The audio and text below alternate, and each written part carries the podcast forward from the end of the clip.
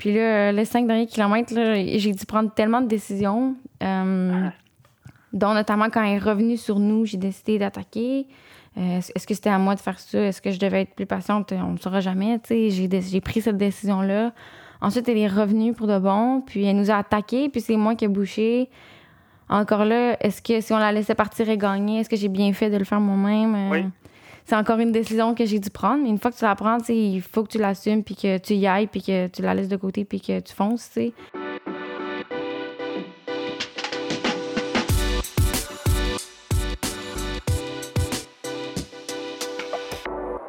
Le collectif Parley présente Radio Bidon, une émission en balado-diffusion produite par l'agence La Flèche.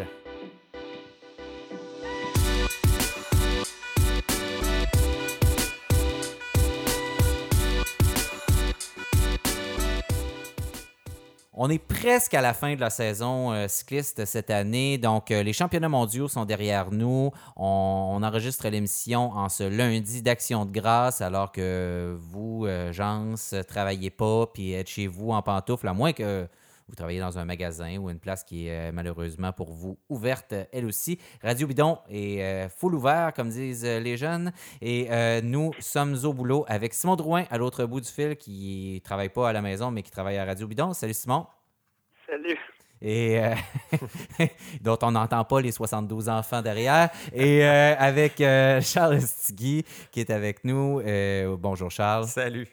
Bon, Excuse-moi, ils sont partis aux pommes avec leur grand-mère. Ah oui, ils sont partis aux pommes. Bon, ça, vous avez loué l'autobus. puis... donc, euh, on va parler évidemment des championnats du monde parce que dans cette émission aussi, on a deux entrevues très importantes. D'abord, on parle avec euh, Mike Woods, euh, qui est arrivé troisième chez les hommes, donc lors de la course sur route. Et on va parler avec Simone Boilard, elle aussi troisième chez les juniors femmes et aussi cinquième au contre-la-montre chez les juniors. Donc, deux entrevues qu'on fait et qu'on vous présente dans quelques minutes. Mais messieurs, si il fallait résumer ces, championnats du monde-là, si on avait quelques trucs à dire là-dessus, qu'est-ce qu'on dirait? Moi, je vous dirais aucune course plate. Juste des belles courses, des courses vraiment intéressantes, tripantes chez les juniors, les U23, euh, les, seniors. Euh, vraiment, j'ai regardé peut-être les championnats du monde que j'ai regardé avec le plus d'intérêt. Puis ma question, c'est est-ce que c'était à cause du parcours que c'était soudainement si intéressant que ça? À cause du parcours, peut-être, d'une part, mais aussi parce qu'il euh, y a eu des révélations, parce que le, même le, le contre-la-montre a été intéressant. Il faut, se pincer, ça n'arrive pas souvent. Euh, ce qui s'est passé chez les femmes, entre autres, avec euh, Van Vleuten puis, et Van der Breggen. généralement, je ne sais pas si c'est comme ça pour vous, messieurs, mais j'ouvre pour écouter la première course des mondiaux, qui est toujours un contre-la-montre junior je referme rapidement, puis je réouvre euh, cinq jours plus tard quand les, bonnes courses arrivent. Je ne l'ai pas fermé cette fois-ci. Je suis resté euh, rivé à l'écran. Oui, probablement aussi à cause du parcours. Innsbruck, c'est beau même quand c'est plate. Oui, puis avec de la grimpe, beaucoup, beaucoup, beaucoup. là, le, jeune, j'oublie son, nom de famille, le Remco, quelque chose Poul. Evenpool. Evenpool, merci. Euh, qui a fait une course, ben, on, l'appelait déjà le petit cannibale, le, petit Eddie Merckx. Alors là, il fait une chute, puis il revient, puis il mange tout le monde dans la, dans la montée. Là, bien, c'est, ridicule. Puis ce qu'on m'a expliqué, c'est que cette montée-là, euh, c'est comme le Mont Bel Air. Là. C'est pas euh, à Québec, pour ceux qui connaissent la référence, là, mais c'est pas une petite montée tranquille, puis il saute tout le monde. Euh, oui, gardons-nous quand même une petite gêne, le, petit Eddie Merckx. Chez les juniors, il y a encore il y a des hommes et il y a des enfants on, va le revoir chez l'U23, on va le revoir chez les élites. On s'en reparle à ce moment-là lors de notre euh, cinquième saison. Ah, moi, je, pense qu'il est, là pour vrai, ce gars-là. Je pense que oui. Je pense que oui, mais on est peut-être euh, vite à déclarer que le prochain euh, Wayne Gretzky est, sous nos yeux. C'est vrai, c'est un peu le propre des amateurs de sport, mais en même temps, sur les réseaux sociaux, quelqu'un disait quand, quand, il va savoir qu'il a le droit de se lever sur son vélo, euh, il va être vraiment bon. il, montait à la côte euh, avec une puissance euh, incroyable. Ouais, le dos plié sur son vélo, assis. Mais non, effectivement, ça, a rendu la course junior Rome vraiment spectaculaire puis, euh, puis excitante. Puis pour, c'est ça, pour être honnête, c'est pas souvent on, regarde ça d'un œil distrait, mais. Mais non, puis le, le, chez, les, chez les U23, le, Suisse, le Marc Hirsch, je crois. Ouais, Hirschi, je crois. Hirschi, ouais, qui, qui, a fait une super belle attaque, vraiment excitante là, en fin de course, vraiment incroyable. Donc, des, d'extraordinaires d'extraordinaires championnats du monde. Puis, bon, ben, puisqu'on en parle chez les, les, seniors, euh, parlons ben, d'abord des femmes. Euh, ben, c'était le, duel attendu, plus ou moins, entre euh, deux Hollandaises. C'était est-ce que Van Vleuten ou Anna van der Breggen vont gagner cette course-là? Il y a, il Spratt qui, s'est présenté aussi de manière assez convaincante dans cette course-là. On a su par la suite que Van Vleuten avait chuté, que s'était cassé le genou. Mm.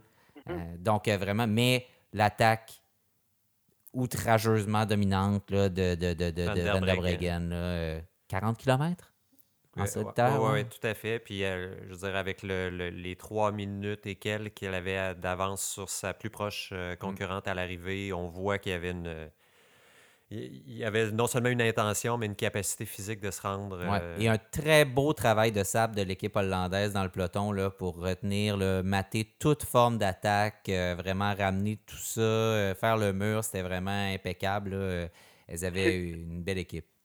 Intéressant aussi parce qu'ils semblent vraiment avoir une rivalité entre Van Vleuten et Van der Breggen. Ils s'échangent les, premières places et on sentait qu'il y avait un, c'est pas si simple à gérer. Là. On savait, je pense qu'en début de course, euh, c'était un peu chacun, pour, pour ces deux-là, à tout le moins. chacun faisait sa course. Un moment donné, Anna a pris les, les choses en main. L'autre était blessé, on le super après, mais quand même, quand elle a attaqué, c'était comme un, elle faisait un, elle marquait le point. Elle dit, bon, c'est moi qui vais y aller. Puis euh, derrière, Van Vleuten n'a plus trop le choix de d'attendre et tout. Donc, euh, chapeau à Van der Breggen, vraiment, je pense que c'était vraiment déterminé à gagner cette course-là, puis elle l'a fait, puis, euh, puis bravo, elle l'a fait vraiment de façon dominante. On va être heureux de voir, euh, de la voir avec le, le, maillot de championne du monde, mais est-ce qu'on peut en dire autant chez les hommes de voir le maillot de champion du monde sur les épaules de Valverde? Ben, tu sais, oui. Oui? Oui. Ma réponse, c'est oui. tu sais, objectivement, puis j'ai écrit là-dessus euh, récemment, mais j'aime Valverde comme type de coureur. C'est comme, oublions l'affaire Puerto pendant deux secondes, puis disons, prenons le coureur pour ce qui est là, en, termes de ses qualités de coureur. Un, attaquant, quelqu'un qui fait des choses extraordinaires, qui, bon, encore au Giro là, cette année, là, il, était magnifique à voir aller, puis on pensait presque qu'il allait l'avoir à un moment donné. Là. Euh, donc, c'est vraiment, puis sur les classiques, il est incroyable dans des, dans des finishes très, très pentus. Il est très bon aussi. C'est un gars qui est capable de tout faire. On l'aime. Il anime la course. C'est pas un attentiste non plus tant que ça. Euh, donc, c'est le genre de coureur qu'on aime, mais il y a l'affaire Puerto et il y a le fait que il s'est jamais, tu sais, il a jamais vraiment fait de déclaration publique à propos du fait qu'il a été suspendu pour dopage. Euh, il a fait ses deux années, il est revenu un peu en faisant des fingers à tout le monde, en gagnant tout de suite, en revenant, puis en disant ha ha ha, pendant que j'étais parti, je me suis entraîné, puis je reviens, puis je suis encore aussi fort, sinon plus encore.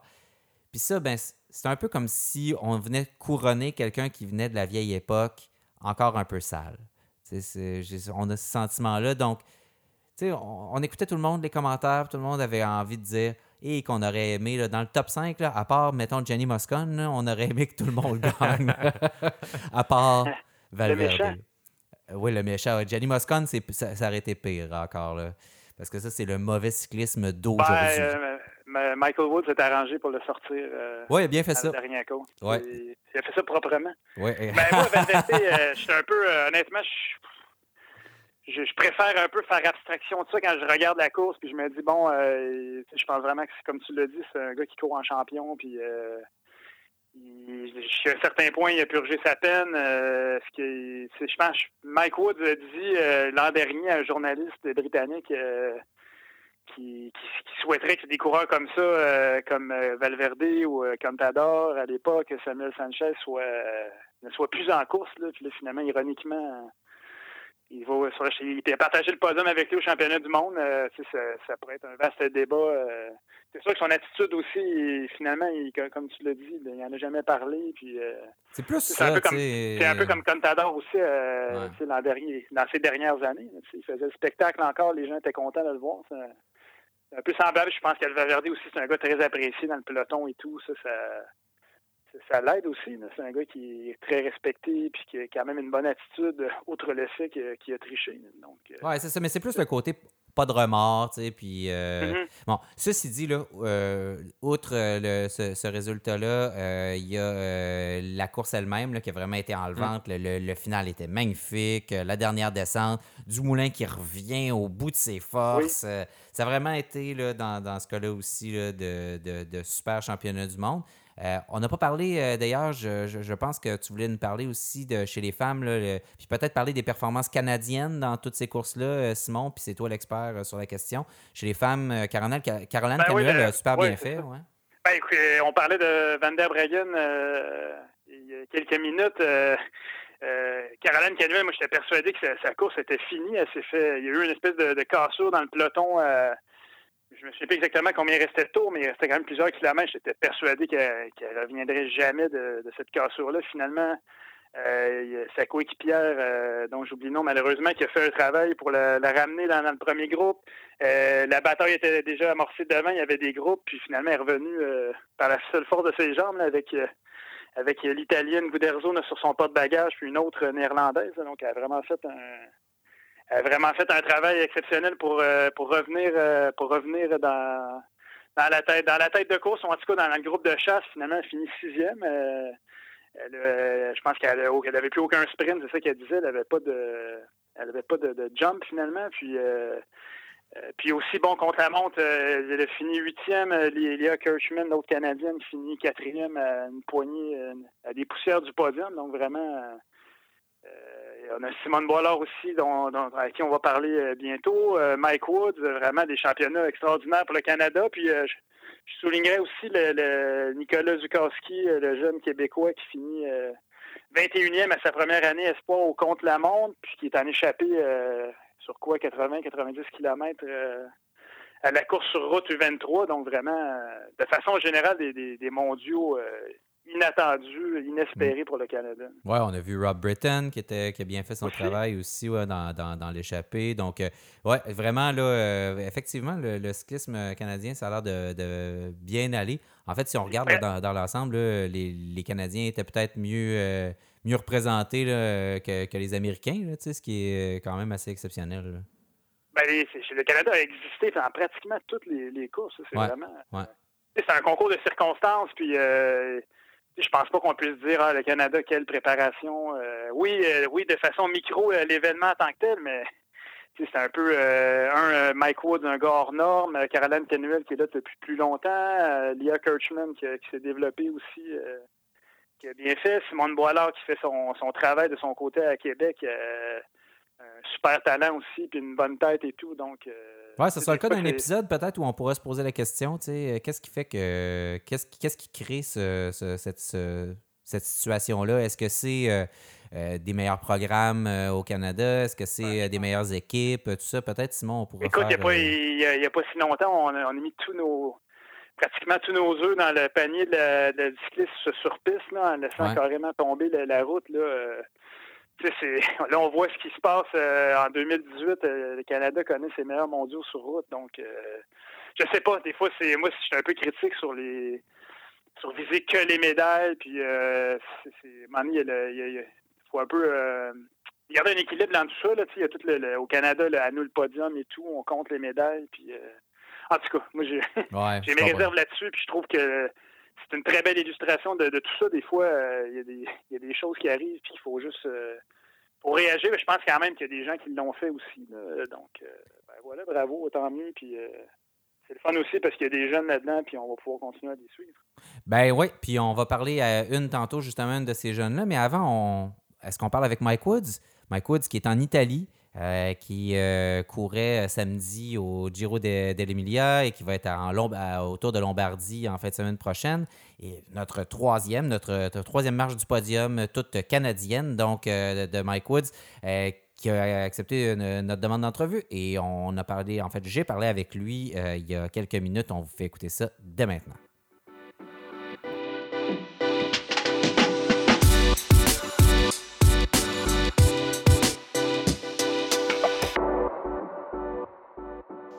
Alors, on est très content de pouvoir parler avec euh, Mike Woods euh, aujourd'hui. On est entre euh, deux courses importantes en, Italie pour Mike. Bonjour Mike Woods, comment ça va? Ça va bien, ça va bien et toi? Ça va très bien, merci. Alors, tu as fait le Giro dell'Emilia samedi. tu étais encore en très bonne forme, on a vu, les jambes étaient bonnes. là, tu t'en vas faire, je présume, Lombardie en fin de semaine prochaine, c'est bien ça? Oui, euh, euh, le samedi et puis euh, demain, je cours à, en, en à Tre Valley Verezine. Une autre course très similaire à, la course que j'ai fait en, en Amelia la semaine passée. Bon, puis ça va bien? Tu te sens encore en forme? Ça avait l'air d'un finish assez difficile de l'Emilia? Oui, mais il termine dans une, sur une rue plate de 4 km, mais juste en avant que ça, il y a une, côte qui est, vraiment dure et on fait des circuits de, sur, la, sur la route là et c'est, les circuits sont, sont, vraiment durs. Donc, euh, ah, j'espère que je peux prendre un autre résultat. OK. Euh, oui, c'est ça. Euh, avant, on va revenir au, championnat du monde, si tu veux. j'aimerais ça parler avec toi de ce qui se passe au moment où vous arrivez dans Huttinger Hall, qui, est, comme le la dernière grosse montée. Euh, ben, en commençant, bravo pour ta troisième place. Nous, on était, je sais que tu t'en doutes un peu, mais on était tous vraiment très excités et enthousiastes de te voir là à ce moment-là. Là, ah, merci. Tu es là avec les Français. Donc, Valgren est en avant. Tu es avec Bardet, Alaphilippe, Moscone, Valverde. À ce moment-là, là, les Français partent. Tu sais que c'est le moment décisif de la course. Comment ça se passe dans tes jambes puis dans ta tête à ce moment-là?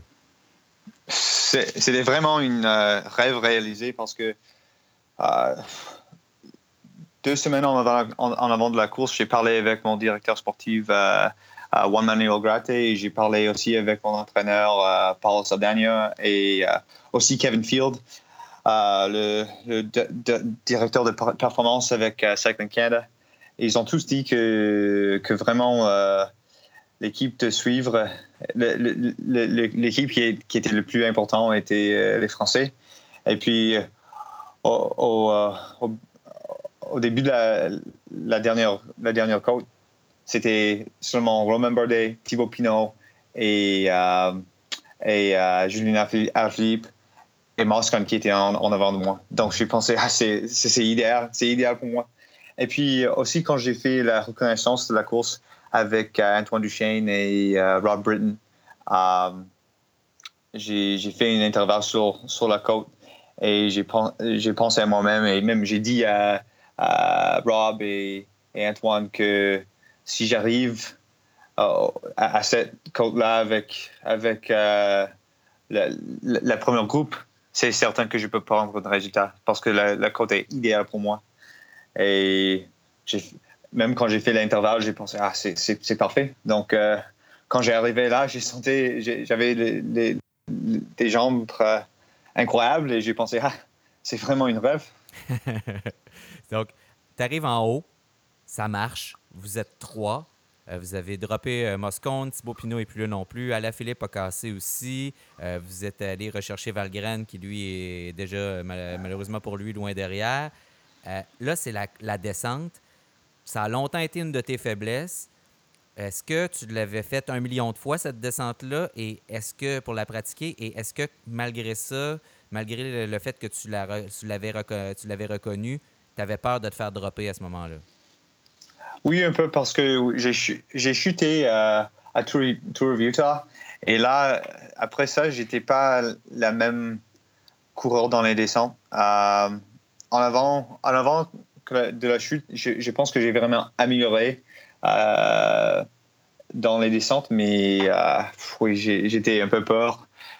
Mais euh, après la Vuelta, j'ai fait plusieurs descentes chez moi en, Gironde, assez rapide que j'ai pouvais parce que j'ai connu que cette, descente était vraiment importante. Et puis quand j'ai arrivé à Innsbruck, j'ai fait la reconnaissance avec Antoine et je lui dis, essaie de me lâcher dans, dans, le descente.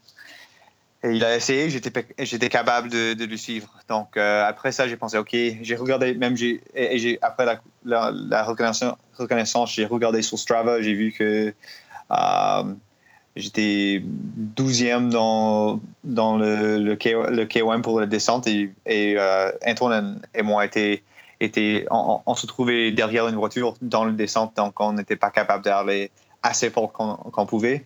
Donc j'ai pensé, ah, euh, si, si, je, si, oui, si je, je, roule comme ça dans la course, euh, je suis capable de, de, de terminer avec les meilleurs coureurs.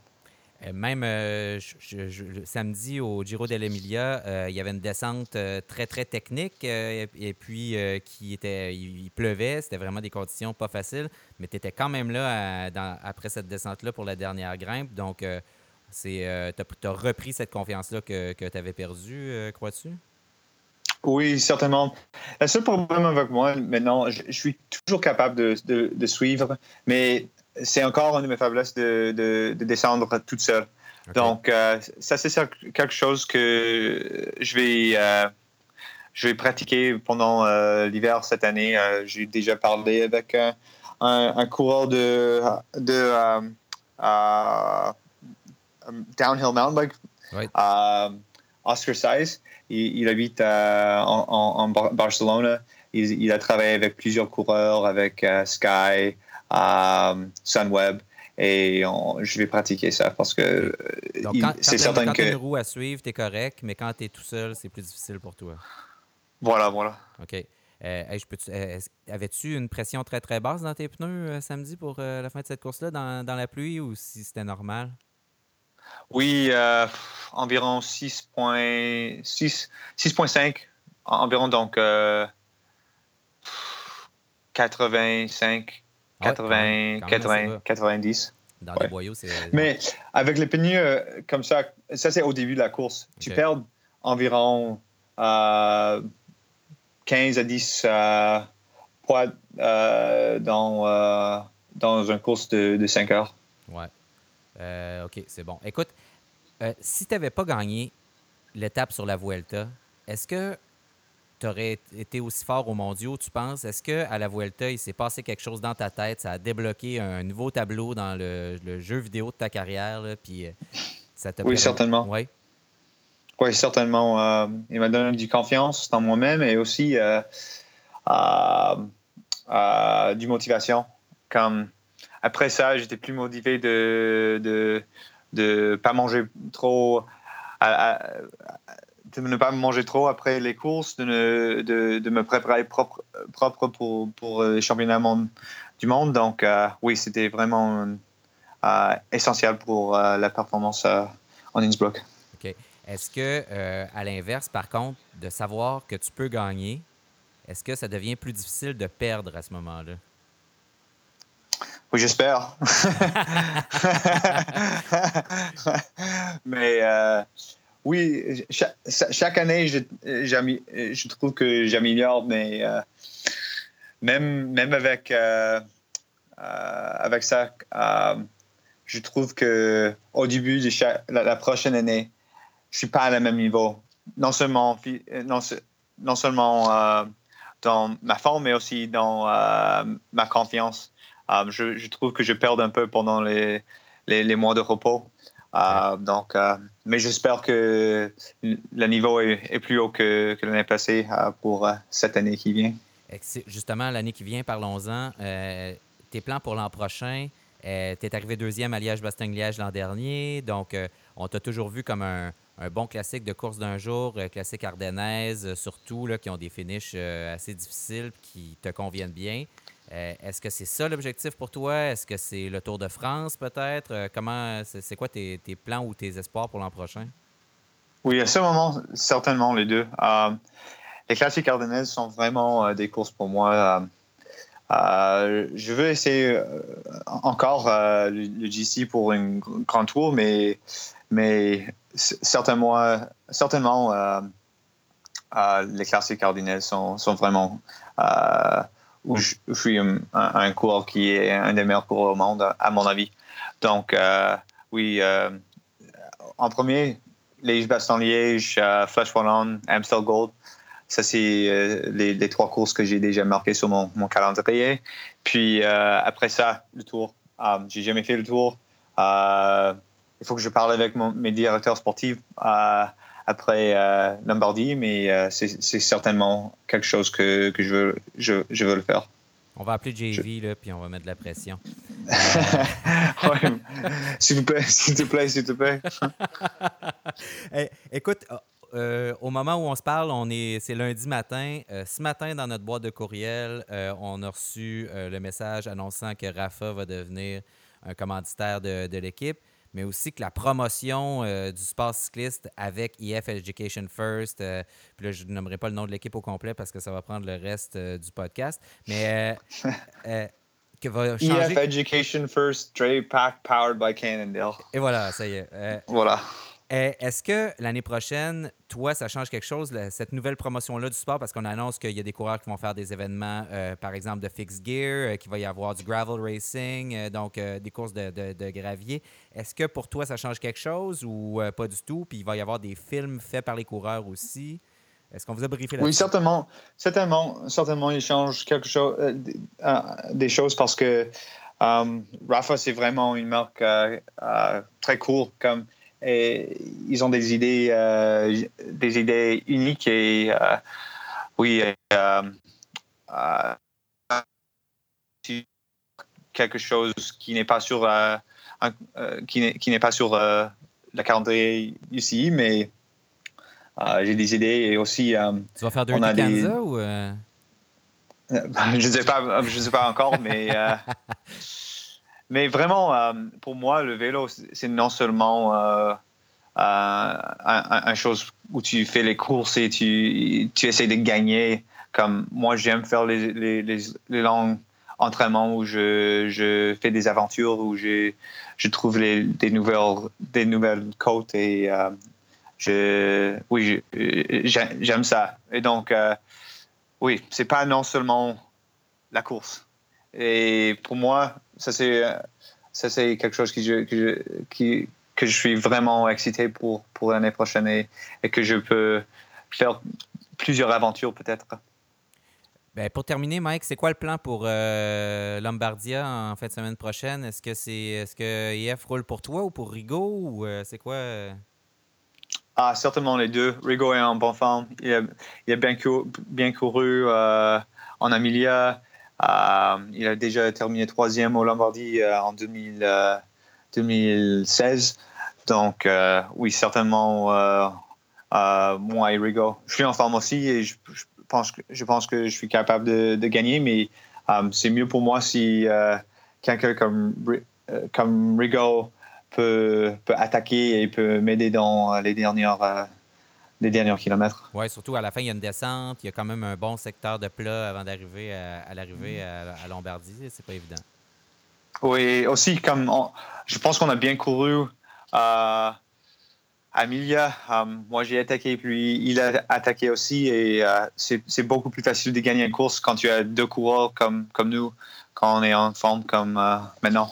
Oui, c'est vous, vous, et BMC, euh, samedi, vous avez fait euh, vraiment une très, très belle course, les, les deux équipes. Oui, malheureusement, malheureusement, qui était vraiment fort. Et, ouais. mais oui, on, BMC était vraiment fort aussi, mais on, on, a, on a, bien couru. Tu tournais souvent? Est-ce que tu cherchais Rigaud à ce moment-là? Il y avait personne qui te parlait pour te dire qu'il était juste derrière toi? ou Oui, j'ai, on a une radio dans les courses. Ouais. Donc, le directeur sportif, euh, il, est toujours là. Il, euh, il, est capable de dire qu'est-ce qui se passe. OK, parce que je t'ai vu tourner la tête très souvent pendant la dernière montée, puis tu avais l'air de, de, de, regarder derrière ce qui se passait.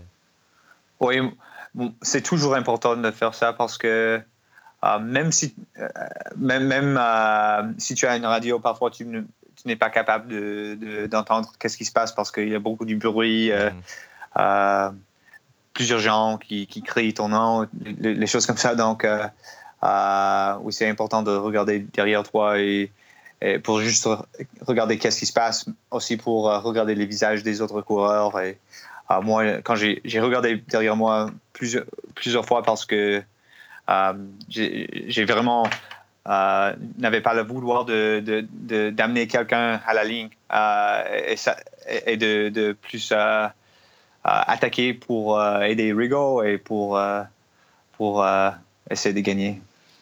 Hey Mike, merci euh, beaucoup. Euh, bravo encore pour euh, ta belle saison. Puis ta progression là, au fil des ans, vraiment cette année, là, on a vu ce que ça donne. justement, comme tu dis, tu es, plus fort physiquement, mais mentalement aussi, avec les réflexes aussi sur la route. c'est vraiment beau de voir ça aller. Puis on te souhaite une très belle fin de saison, puis une belle saison 2019. Au plaisir de se reparler à Radio Bidon. Ah, merci beaucoup. Salut Mike, merci. Salut, ciao. Hey, thanks a lot, man. Merci beaucoup. De rien, no problem, man. Fait que euh, je te laisse aller vu que tu as une autre entrevue. Merci. Euh, puis on se reparle. Puis euh, good luck for Lombardia. Perfect. Thanks, man. Take it easy. Ciao.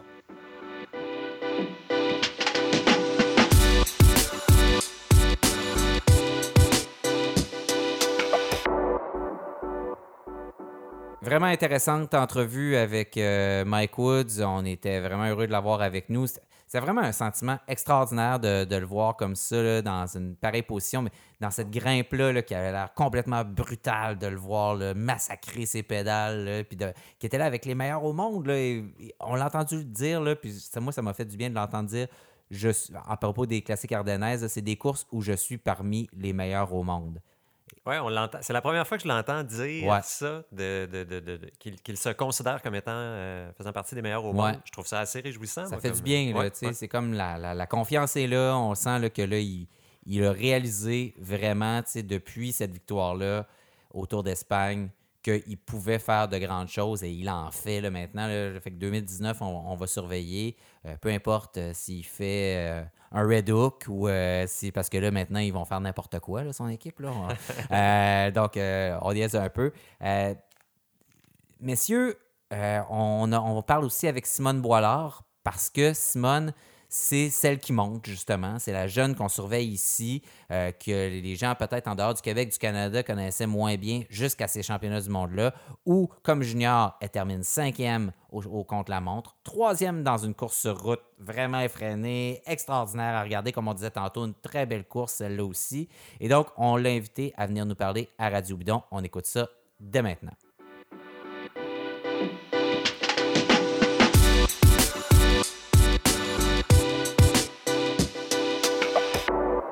Alors, c'est vraiment l'épisode euh, Superstar aujourd'hui euh, de Radio Bidon parce qu'on a parlé avec euh, Mike Woods tantôt et on est très, très content de recevoir en studio avec nous Simone Boilard qui est arrivée troisième au championnat du monde junior à Innsbruck, elle, quant à elle. Bonjour Simone. Bonjour, merci de me recevoir. Ben, ça fait grand plaisir. Charles Stigui est avec nous. On a Simon Drouin à l'autre bout de la ligne. Donc, cette fois-ci, je ne mènerai pas l'entrevue en, en solo. Alors, tu seras bombardé de toutes parts, ma chère, de questions.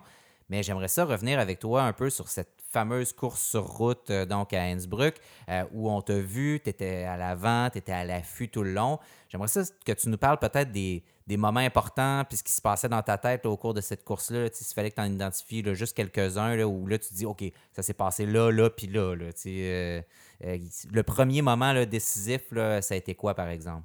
Euh, ben, c'est sûr que ça a été une course vraiment mémorable. Puis ça a été aussi une course que j'avais préparée longtemps d'avance. Le scénario, euh, je savais un peu à quoi ça allait ressembler. Puis j'étais vraiment préparée à deux, trois scénarios. Puis comme de fait, ça a été un de, un de ceux-là.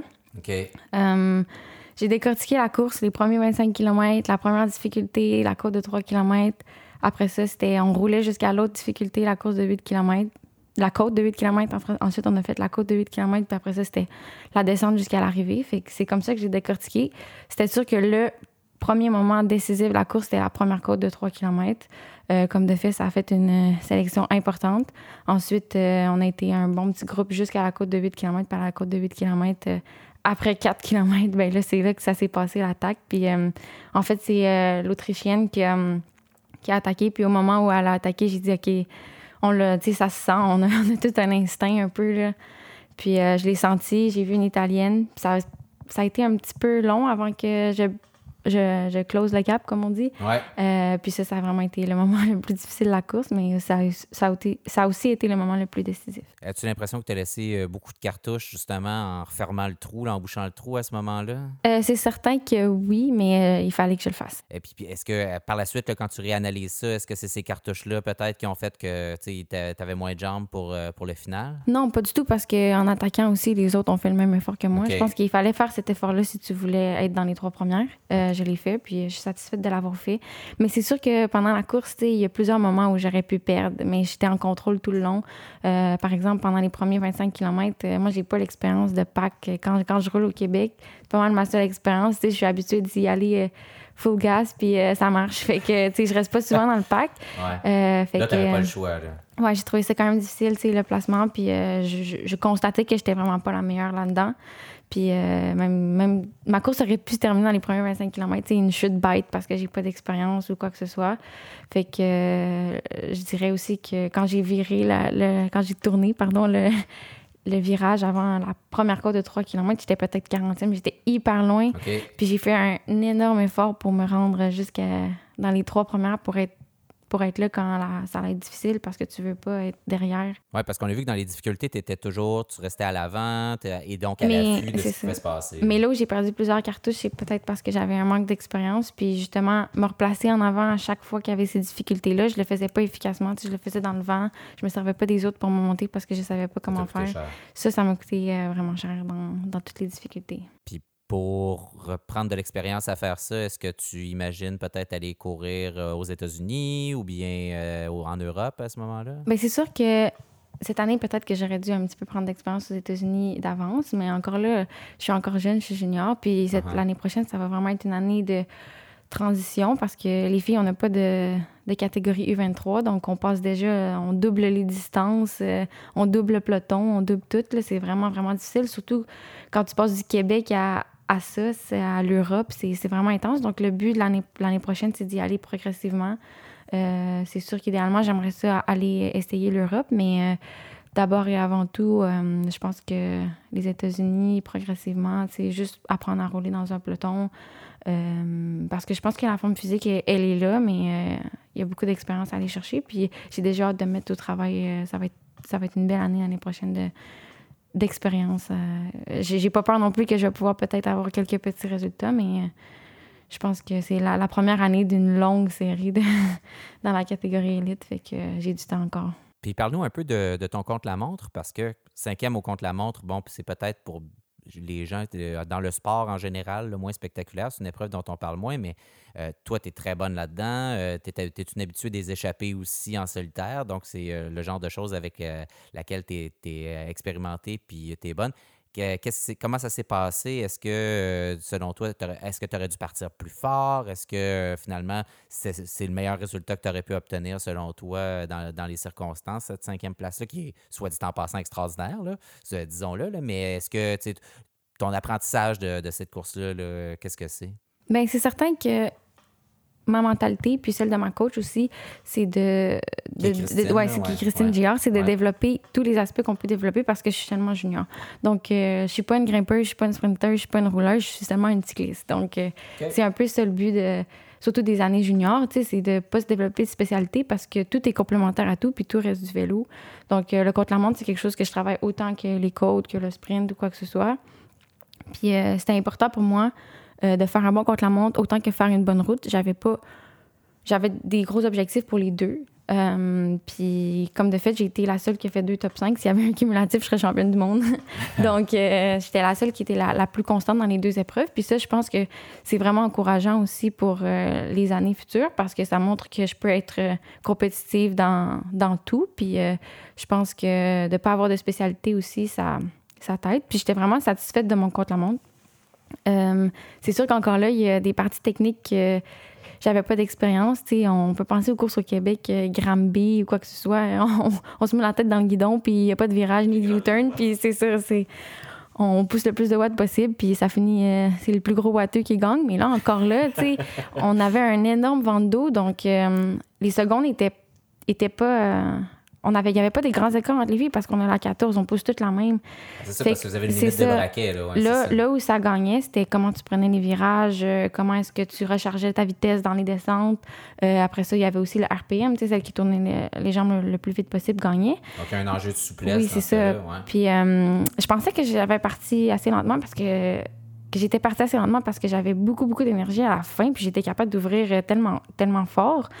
Euh, mais je pense que justement, au début, tout le monde avait poussé le même braquet. Puis là j'ai perdu beaucoup mon temps, c'était dans les virages. Puis euh, même ceux qui me suivaient, ils ont dit que c'était un peu. Euh, j'avais un peu l'air d'une débutante là-dedans. Puis j'ai peut-être fait un kilomètre de plus que les autres à, suivre les mauvaises trajectoires. Mais c'est pas parce que j'ai pas de talent là-dedans. Je pense que c'est juste nouveau pour moi de faire ça en contexte de compétition. on dirait que là, je pensais tellement à mon effort, à pousser fort, que des fois, j'ai comme oublié. C'était nouveau pour moi de devoir prendre des décisions comme ça. Mais encore là, c'est quelque chose d'intéressant à travailler. Puis, c'est encourageant de se dire que c'est pas la forme physique nécessairement, mais que je pourrais aller chercher peut-être 15 secondes juste en, améliorant ma technique. Fait que c'est quelque chose que je vais vraiment travailler euh, dans un futur proche. Là. Prendre des virages euh, dans les drops, euh, dans, dans, les, les, les, coudes à côté, à côté là, dans, mm-hmm. dans le, guidon d'un vélo de contre-la-montre, mm-hmm. dans un parcours que tu connais pas super bien nécessairement. C'est pas évident non plus. Mais c'était un parcours que j'avais fait euh, quand même plusieurs fois parce que j'étais arrivée d'avance. Mais oui, c'est sûr que c'est différent. Puis encore là, quand je l'ai fait, je, roulais toujours à droite de la route parce que la circulation n'était pas fermée. Fait que j'essayais pas nécessairement les virages. Puis là, ça a été une erreur de ma part. Puis euh, je veux dire, euh, à, un certain niveau, on n'est plus au Québec. Là. Tu gagnes pas avec deux minutes d'avance. C'est sept secondes puis je dirais que le top 10, on est tous dans le même 5 secondes. Donc, euh, tu sais, c'est justement, c'est les virages qui font la différence. C'est euh, comment tu comment es aéro. Puis j'ai vu certaines photos de moi, puis euh, je pense que ma position aussi est à retravailler. Puis ben, c'est encourageant parce que tu te dis, je peux aller en chercher encore plein, puis je peux encore m'améliorer encore plus. Fait que quand il y a des, une marge de manœuvre, ben c'est le fun parce que tu te dis, je peux travailler. Fait que ça m'encourage. J'ai hâte déjà que la prochaine saison arrive. je regardais le les, cinq derniers kilomètres, il y a vraiment comme plein d'affaires qui se passent dans, ce moment-là. Je me demande si toi, tu l'as revu. Euh, je, me souvenais pas de ça, mais la française, vous avez failli la sortir euh, dans la petite côte à quoi, 3-4 kilomètres. Il en manquait pas tant que ça. J'aimerais juste ça, savoir comment toi, tu... Est-ce que, un, tu l'as revu, puis euh, est-ce que tu te poses plein de questions sur est-ce que j'aurais dû faire ci, ça, quand... nous, on est gérant d'estrade, on n'est pas sur le vélo, puis on, mm-hmm. pédale pas, mais donc... Est-ce que tu l'as revu, ce, moment-là, les cinq derniers kilos? Mais comme je l'ai dit tantôt, le niveau international, ce qui est difficile euh, pour moi, c'est l'expérience de devoir prendre des décisions tout en courant. C'est, on n'est pas nécessairement habitué à ça avec euh, les courses au Québec. Puis là, les cinq derniers kilomètres, j'ai dû prendre tellement de décisions, euh, dont notamment quand elle est revenu sur nous, j'ai décidé d'attaquer. est-ce que c'était à moi de faire ça? Est-ce que je devais être plus patiente? On ne saura jamais. J'ai, j'ai pris cette décision-là Ensuite, elle est revenue pour de bon, puis elle nous a attaqués, puis c'est moi qui ai bouché.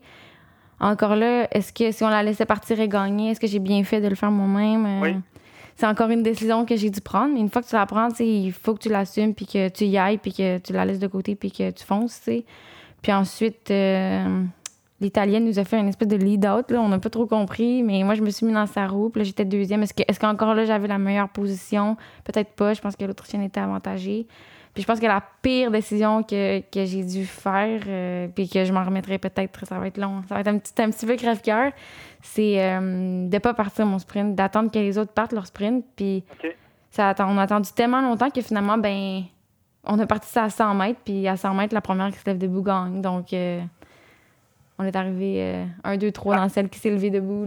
Ça a été ça, là. C'est pas nécessairement la plus forte qui a gagné. C'est ça. Donc, peut-être que j'ai passé peut-être proche de gagner à la fin, mais j'ai aussi passé plusieurs fois dans la course proche de perdre, là, notamment dans les premiers 25 km. Puis dans la descente. Euh, que tu, qui était prenable, est-ce que tu sentais que tu étais plus fort qu'elle? Euh? Oui, puis je pense qu'au sprint, j'aurais pu beaucoup me faire plus confiance. Je pense que au sprint aussi, j'étais une bonne candidate, mais encore là, j'avais pris, j'ai dû tellement prendre des décisions dans les cinq derniers kilomètres que là, il me restait une finale à prendre, puis j'ai comme pas foncé sur celle-là, mais encore là, c'est on saura jamais. Peut-être que si j'avais parti mon sprint à 200 mètres, peut-être que j'aurais fini quatrième. Écoute, euh, finir, euh, si tu veux finir troisième dans une course, c'est aussi bien que ça soit au championnat du monde. Euh, exact. Puis c'est quand on se dit, t'es à zéro seconde d'être championne du monde, tu te dis, je suis un peu championne du monde moi aussi. c'est bon. On est des gros fans de, de, ce que tu fais sur le vélo, mais de la manière dont tu en parles aussi, je pense que ça séduit beaucoup de gens aussi autour de toi. les gars de Flow Bikes, entre autres, là, qui sont, je pense, tu peux les élire président de ton fan club. je les ai vus, ils ont parlé de toi de manière extraordinairement élogieuse. Euh, puis il y a quelque chose chez toi de, frais, de le fun. Euh, là, ça clôt une super belle année 2018. Euh, avec cette mentalité-là que tu as de, développement, tout ça, 2019, ça ressemble à quoi déjà dans ta tête avec toi, ton entraîneur, ta famille, tout ça? Comment vous voyez ça? Bien, comme je l'ai mentionné, j'ai encore beaucoup de travail technique à faire, tactique. Donc, cette année, ça va être aussi de prendre de l'expérience surtout. mais c'est sûr que, comme je l'ai dit tantôt, je pense pareil que je peux avoir euh, ma place, euh, même si je suis débutante dans, le peloton. Je pense que je peux, sortir quelques, petits résultats, comme on dit, mais euh, c'est sûr que ça va être de prendre de l'expérience, de faire le plus de courses possible aussi, parce que cette année, oui, j'ai eu des gros résultats, mais j'ai pas beaucoup couru. J'ai été là à tous mes objectifs, j'ai répondu à, à, chaque objectif que j'avais, mais l'année prochaine, il faut aussi que j'apprenne à c'est pas toutes les courses que tu participes que tu gagnes ou quoi que ce soit. Puis juste en faire le plus possible pour avoir le plus d'expérience possible, le plus d'histoires de courses possible. Puis euh. Le plus simple pour ça, tantôt, on parlait de courir aux États-Unis. Ça peut ressembler à ça. Euh, est-ce que déjà ça, ça cogne à la porte? Euh, les équipes féminines sont de plus en plus importantes. il y a de, les budgets sont pas encore faramineux, mais on voit que ça se développe bien. L'UCI a bien fait son travail. Les équipes ont l'air plus plus en santé aussi. Euh, est-ce que ça cogne à la porte? Il y en a euh, qui disent bonjour, nous autres, on serait intéressés par Simone Boilard. Euh, ben, effectivement, c'est vrai que c'est des belles années pour le cyclisme féminin. Ça, ça, se développe bien. Puis je suis chanceuse de, de faire partie de ces années-là. Ça, bon ça, n'a pas toujours été comme ça. mais oui, c'est sûr qu'il y a des, il y a des choses dans l'air. Il n'y a rien de conclu encore. mais j'ai confiance que je vais me trouver, avec mon entourage, on va trouver la bonne solution parmi tout ce qui, ce qui plane un peu dans les prochaines semaines. Euh, fait qu'on on verra encore. Je sais, je sais pas vers quoi je m'enligne encore, mais j'ai des, j'ai des petites idées. Puis euh, c'est certain que, tu sais, avec mes, mes objectifs personnels, ben, je vais prendre un peu la décision en fonction de ce qui me convient le plus à moi, puis euh, pour mon développement Oui, c'est sûr. Est-ce que tu aimerais vivre en Europe, c'est quelque chose qui te ferait euh, capoter ou aurais-tu peur de t'ennuyer? Euh? non, mais c'est vrai qu'il y a, beaucoup, de gens qui arrivent là-bas et mhm. ils sont tout seuls. Oui, non, c'est vrai, c'est vraiment c'est très drastique comme changement. C'est vraiment pas du tout la même mentalité qu'ici. Mais c'est sûr qu'il va falloir que je le fasse progressivement. Mais éventuellement, moi, je me vois beaucoup plus comme une coureuse en Europe. Puis euh, j'ai envie de j'ai envie de vivre cette expérience-là puis de vivre cette vie-là, c'est certain. Je pense que c'est le, grand rêve ultime. Euh, mais comme je dis, euh, il ne faut pas sauter d'étape, puis il faut y aller progressivement parce que c'est assez difficile, de... J'ai même, j'ai même jamais essayé de course en Europe à part les championnats du monde. Fait que, il faut vraiment, je sais pas dans comment est-ce que je vais, me, je vais me situer dans tout ça. Donc, euh, c'est certain que l'année prochaine, je vais, je vais aller l'essayer peut-être un peu, puis faire une, une progression, comment dire, une transition progressive dans dans l'Europe parce que c'est vraiment c'est vraiment ce que je veux. Puis on va voir comment, comment je me sens. Mais oui, ça a l'air assez difficile euh, les débuts, là, quitter ta famille, euh, devoir aller vivre plusieurs mois comme ça, dans une nouvelle mentalité. C'est assez difficile. Euh, mais bon, j'ai espoir que dans le futur, je vais être capable de le faire de ici, tu domines assez outrageusement dans, tes catégories, dans le sport. Arriver dans un milieu où c'est pas le cas et où là, tu parlais des différences minimes de quelques secondes entre les différentes coureuses. Est-ce que pour toi, c'est bon, ça, justement, de, te confronter vraiment à un calibre plus élevé puis d'être obligé de dire Oh là, il va falloir que j'élève mon jeu d'un cran? Ben, c'est sûr que j'ai toujours été très performante au Québec, mais j'ai toujours été consciente que si tu veux être bonne mondialement, ben le Québec, il faut que tu domines, tu Puis il faut que tu domines pas un peu. Fait que même quand je gagnais les courses au Québec, je m'arrêtais jamais à ça parce que même, je me disais, tu sais, là, aujourd'hui, j'ai gagné le contre-la-montre, mais ça passerait pas au, au mondiaux, comme au championnat québécois, tu sais. Je me suis dit, après la course, oui, j'ai gagné avec une bonne marge de manœuvre, mais j'ai fait plusieurs erreurs, puis au mondiaux, ça va pas pardonner, tu sais. Puis je le sais, puis j'étais même pas tout à fait satisfaite, tu sais, de mon effort. Puis les gens disent, mais tu gagnes, mais tu gagnes, mais oui, mais je sais que ça prend ça si tu veux être au championnat du monde. Puis j'avais des grands objectifs au niveau mhm. international, donc je me suis jamais arrêtée. Tu t'assois pas là-dessus? Non, vraiment pas, parce que c'est vraiment pas le même calibre, puis c'est vraiment pas la même réalité. ça marche. Hey, euh, merci Simone. Euh, c'est vraiment. Charles, rien à ajouter. Hein? Non, merci. Tout est complet. En fait, j'ajouterais peut-être que j'entends dans tes propos euh, ce qu'on a déjà discuté avec Christine il y a, quelques mois déjà. Je, trouve ça, je trouve ça réjouissant. Oui, ouais, vraiment. Puis on, voit que il y a une belle. Euh, vous travaillez bien ensemble, euh, puis que tu t'es comme là, imbibé de cette mentalité-là, là, de progression, de travail, tout ça, puis d'enthousiasme, on peut dire aussi. oui, c'est sûr. Puis euh, ça aide aussi de fille à fille, de travailler ah ensemble. Je pense que c'est une, une belle relation qu'on a depuis plusieurs années. Puis c'est encourageant, on se connaît très bien. Puis je pense que je serais jamais, j'aurais jamais fait tout ce parcours-là mental et aussi physique sans elle, sans son aide. On présume que vous continuez votre chemin ensemble pour les, euh, prochaines années? Euh, oui, c'est certain, mais il y a aussi des choses euh, qui se trament. Christine, c'est une entraîneur qui a beaucoup, beaucoup de, de talent, puis de, qui a aussi vraiment, elle connaît ses athlètes mais elle n'a pas l'expertise d'un entraîneur euh, international dans le sens qu'elle n'a pas tous les contacts. Donc, on va avoir un petit peu d'aide à ce niveau-là. Euh, on va essayer de se lier avec des gens qui ont des contacts en prenant euh, le talent de Christine puis en prenant ce qu'elle sait faire parce que je pense aussi qu'elle mérite aussi de se faire connaître sur la scène internationale puis qu'elle a sa place en tant qu'entraîneur international. C'est juste qu'elle manque peut-être de contacts. Donc, on va, travailler là-dessus cette année. Vous allez vous. on va s'upgrader les deux. c'est ça, exactement, euh, mutuellement. Après un passage à Radio Bidon, son nom va avoir été dit deux fois. c'est ah, réglé. Exactement. Hey, merci beaucoup, euh, Simone. C'est vraiment gentil de ta part euh, d'être venue nous rendre visite. Puis on te souhaite ben, d'abord un bon congé. Merci. puis essaye de, de, te reposer un peu, puis reviens-nous encore plus forte l'année prochaine. nous avons confiance. Ben, merci de m'avoir reçu. Merci, bye. Bye.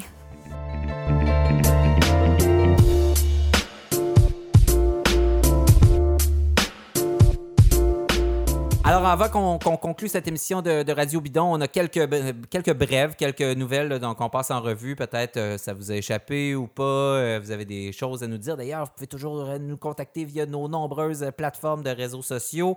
mais Charles, tu as quelques trucs à nous dire avant qu'on se quitte? Quelques trucs rapidement. Le Red Hook Crit de Milan a eu lieu la fin de semaine dernière.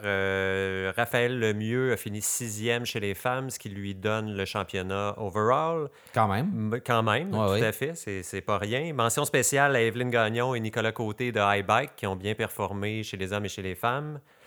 Euh, du côté des championnats du monde de vélo de montagne, euh, victoire un peu surprise de l'américaine Kate Courtney du côté des femmes. Ouais. Euh, victoire pas surprise du tout de Nino Schurter du côté des hommes. pendant ce temps-là, les courses de cyclocross internationales battent leur plein. Euh, du côté des États-Unis, superbe performance et nombreuses victoires de Magali Rochette et de Hélène Noble.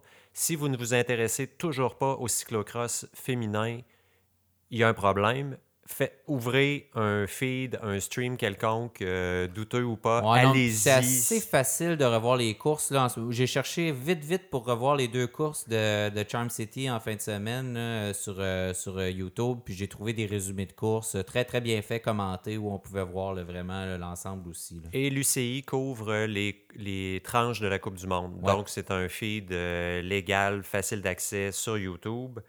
Euh, le combat, Mathieu Van Der Poel et euh, Wood Van Aert euh, relancé. est relancé exactement comme les trois dernières années où Van Der Poel gagne toutes les courses. Van Aert termine deuxième. Ça a presque l'air facile en plus. je regardais Van Der Poel arriver tout seul, puis sur le bord de faire un mot croisé dans le dernier virage en arrivant. ouais, ouais, c'est complètement facile. On voit aussi l'arrivée de, de, de, nouveaux jeunes parmi l'élite mondiale, euh, Elie Iserbit, qui est un euh, Belge, et euh, Quentin Hermans, qui aussi est un Belge pour, pour faire changement, pour remplir la première ligne de, la ligne de départ au championnat du monde où on verra des maillots belges et néerlandais. Et, deux néerlandais et 72 belges dans, dans, les premières lignes. Ouais. Bref, on s'enferge dans les courses intéressantes pour l'instant. Euh, nouvelle plate dans le cyclocross, Stephen Hyde, qui est le champion américain, s'est fracturé le sternum. Ça n'a pas l'air d'être une blessure euh, spécialement agréable à, euh, gérer. Et euh, ben, sinon, euh, voilà, on est au début de la saison, ça se poursuit jusqu'en février. Euh. Ouais, vraiment. Puis moi, je trouve en tout cas, il y a des courses, il y a des courses peut-être moins excitantes que d'autres parfois, des parcours moins excitants. Euh, mais il y en a tellement, vous pouvez voir tellement de courses euh, que ça vaut la peine. C'est, euh, une heure, vous regardez ça, puis il se passe des choses. Bon, nous, on en fait un petit peu, là, puis on aime ça, donc en regarder, mais c'est quand même assez excitant à regarder, de voir les parcours dans la boue, quand ça court, les, passages techniques, ça tombe, des racines, des choses comme ça. Donc, c'est vraiment, vraiment cool de, de voir ça aller. Messieurs, en fin de semaine, c'est le Tour de Lombardie la course des feuilles mortes. Donc, euh, une des, un des monuments, le dernier monument de l'année d'ailleurs.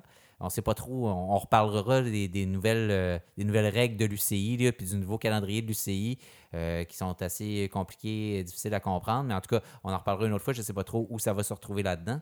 Mais ce monument-là, donc, qui, que moi j'aime beaucoup, qui est une belle course de fin d'année, qui est à la fois une course de grimpeurs, mais de très bons descendeurs aussi, capable de finir sur un plat assez difficile.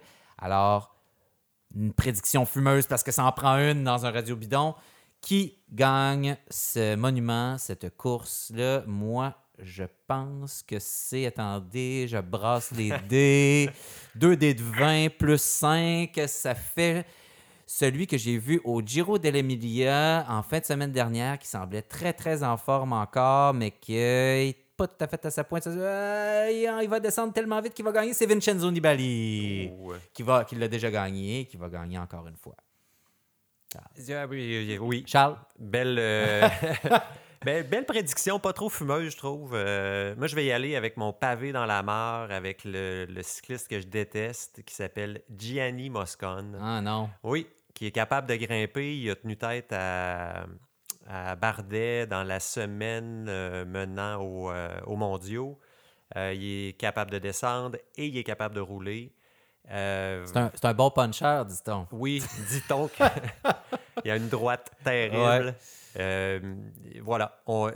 ce gars-là est, un, est un imbécile notoire, mais il y a une raison pour laquelle Sky le garde. C'est son talent. Je la donne à Moscone. Simon.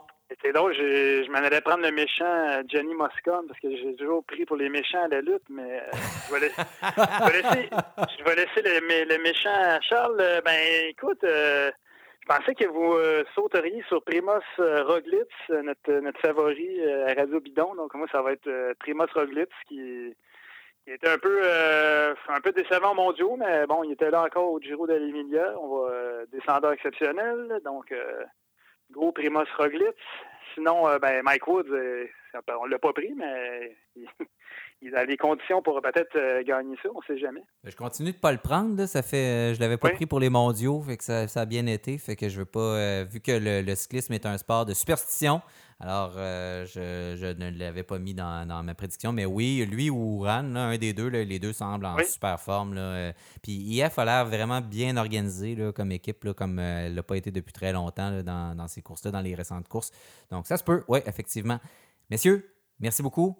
J'espère qu'on se reparle très bientôt. Peut-être pour faire un petit euh, bilan de cette saison-là, parler de ce qui s'en vient justement, là, euh, les espèces de, stratégies un peu étranges de, refondre la façon de faire euh, dans, dans l'Union cycliste internationale, dans les grandes courses.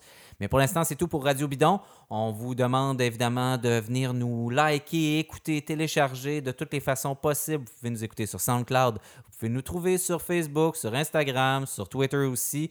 Alors évidemment, Radio Bidon, c'est Louis-Philippe Bouliane à technique, Charles Stigui, Simon Drouin aux commentaires, moi-même David Desjardins. Je vous remercie d'avoir été avec nous et on se parle une prochaine fois, je l'espère.